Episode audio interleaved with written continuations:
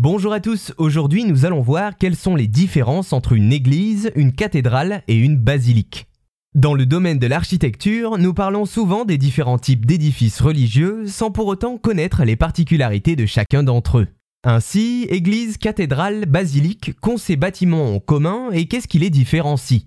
D'abord, il faut savoir que toutes les cathédrales et les basiliques sont des églises, alors que toutes les églises ne sont pas des cathédrales ou des basiliques. Je m'explique.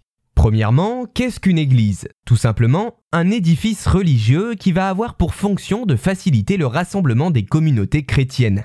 D'ailleurs, le terme église vient du grec ecclésia, qui signifie assemblée. Il existe des églises de différents styles en fonction du moment où elles ont été construites, comme le style roman ou encore le style gothique. Les églises peuvent héberger différentes branches du christianisme, comme le protestantisme ou l'orthodoxie.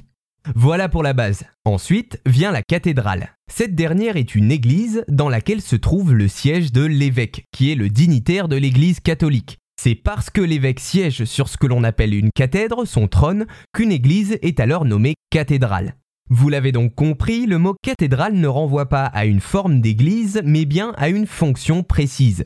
Une cathédrale peut posséder le titre de primatial lorsque l'évêque est prima, c'est-à-dire qu'il possède un rang supérieur aux autres évêques de sa région. Ensuite vient la basilique. Alors, la basilique est en fait un titre honorifique donné par le pape à une église pour plusieurs raisons. Soit car l'église est construite sur le tombeau d'un saint, ou qu'elle conserve des reliques, c'est-à-dire des restes matériels qu'aurait laissé derrière elle en mourant une personne vénérée. Une église peut également devenir une basilique si elle est un lieu de pèlerinage fréquenté. En devenant basilique, un édifice reçoit alors la possibilité d'accorder des privilèges particuliers aux croyants que l'on appelle des indulgences. Ainsi, une cathédrale peut donc atteindre le rang de basilique et vice-versa.